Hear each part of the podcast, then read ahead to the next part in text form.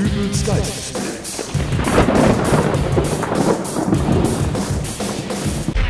Hallo, grüß Gott, moin moin, wie auch immer und herzlich willkommen zur 392. Ausgabe von Dübels Geistesblitz. Mir fällt da gerade auf, dass dies ja das erste Mal im neuen Jahr ist, dass ich euch direkt anspreche, also frohes neues Jahr miteinander. Ich hoffe, ihr seid alle gut ins neue Jahr reingerutscht und habt ordentlich gefeiert. Ich selber, äh, aber das habt ihr ja vor zwei Folgen selbst gehört, sei's drum. Obwohl, vielleicht habt ihr ja im privaten Kreis Silvester gefeiert. Vielleicht wart ihr zu Gast oder selbst der Gastgeber und habt selbst schon die gleiche Erfahrung gemacht, die ich jedes Mal mache, wenn ich irgendwo zu Gast bin. Zum Beispiel beim Kaffeeklatsch bei Tante Erna.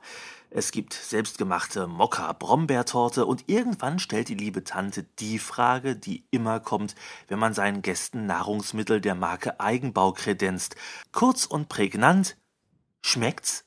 Und dann gibt es im Prinzip nur zwei Antworten, die in 95% aller Fälle gegeben werden.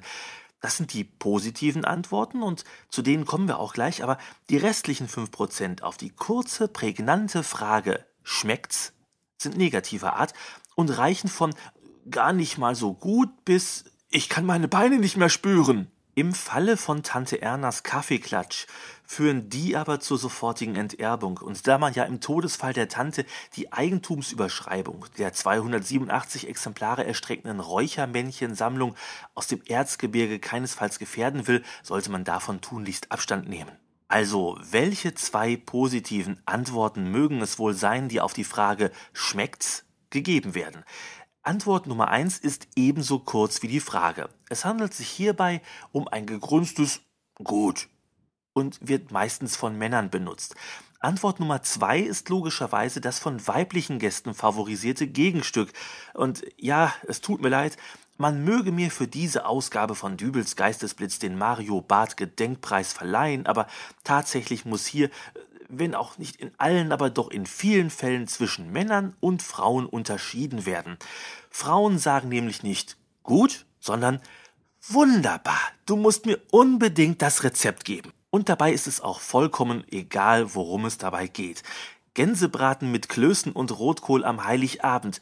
Du musst mir unbedingt das Rezept geben. Partysuppe am Silvesterabend. Mm, du musst mir unbedingt das Rezept geben. Mettbrötchen mit Zwiebeln für die überraschend am Abend gekommenen Gäste. Du musst mir unbedingt das Rezept geben.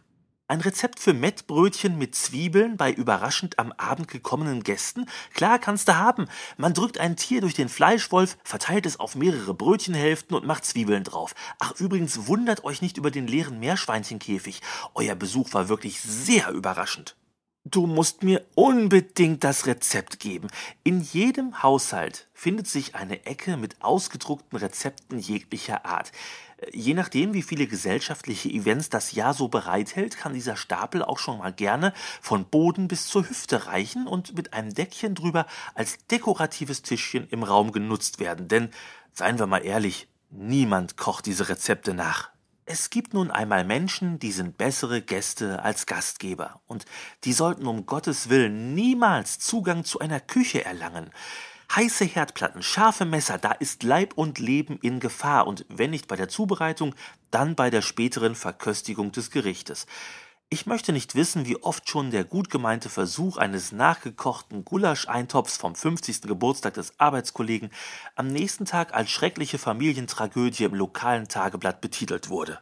Aber auch Menschen mit Talent kochen solche Rezepte nur selten nach. Rezepte mit mehr als zehn Zutaten oder Arbeitsschritten werden im Zeitalter von Maggi Fix ohnehin nicht nachgekocht. Sie versprühen den Charme eines Chemieexperiments und wer einmal Rezeptzeilen im Stile von den Teig 20 Minuten von Hand im Uhrzeigersinn rühren und dann die auf 6,5 Grad gekühlte Eiweißzuckermasse im Vollmondschein bei Beethovens Neunter entgegen der Erdrotation unterheben, gelesen hat, der geht dann doch wieder zum Billigbäcker um die Ecke und kauft sich dort eine Puddingschnecke. Umgekehrt gibt es Gerichte, für die braucht es einfach kein Rezept. Klassisches Beispiel Nudelsalat. Nudeln kochen, in eine Schale kippen, den Kühlschrank nach Sachen durchforsten, die weg müssen, das dann alles mit in die Schale, ein Glas Mayonnaise drüber, fertig ist der Nudelsalat. Und das Beste, es riecht auch nicht mehr so streng aus dem Kühlschrank. Dafür braucht's nun wirklich kein Rezept. So, und jetzt wünsche ich euch viel Spaß auf der nächsten großen Feier, bei der euch ein Nudelsalat angeboten wird und dann der Gastgeber fragt, ob's schmeckt. Als Gastgeber dieses Podcasts könnte ich euch ja fragen, ob euch dieser Podcast geschmeckt hat. Über Kommentare und Nudelsalatrezepte freue ich mich auf www.dübelsgeistesblitz.de und der Facebook-Seite zum Podcast natürlich sehr.